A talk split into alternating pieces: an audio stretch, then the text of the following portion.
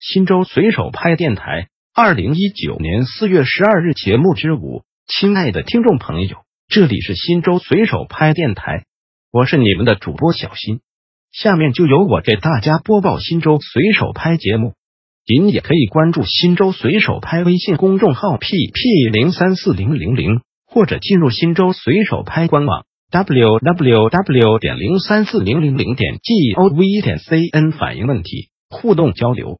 五线堂在新抚区调研。四月八日，副市长武献堂带领市规划和自然资源局、水利局、生态环境局等有关部门负责人深入到新抚区，就拟设沙场采矿权设置有关事宜进行调研。新抚区政府主要负责人一同调研。五线堂一行先后到新抚欧庄模镇大沟村、齐村镇石家庄村进行了实地调研，听取有关负责人的工作汇报。五线堂指出，各有关部门要统一思想，提高认识，创新思路，着力解决建筑企业和重点工程推进过程中存在的困难和问题。要正确处理好耕地保护、生态环境保护与经济发展的关系。要做好规划，加强监管，坚持问题导向，化解矛盾，做到有序开采。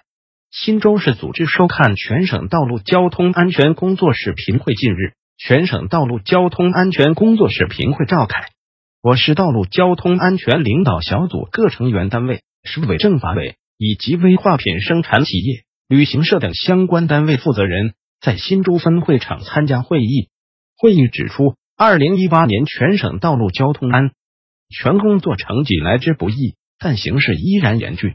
各地各有关部门及运输企业要认真落实习近平总书记。关于安全生产的一系列重要指示，按照省委、省政府部署，围绕压事故、整秩序、保平安，不断夯实工作责任。要紧盯大货车、危化品运输车辆和特殊路段，有效防范化解风险。要强化农村道路交通管理，加大对小面包车、校车和农用车的监管力度。要开展交通秩序专项整治，科学区划管理，提升执勤素质。加大宣传力度，为新中国成立七十周年和二青会成功举办营造良好环境。新州随手拍电台本条节目已播送完毕，感谢您的收听，再见。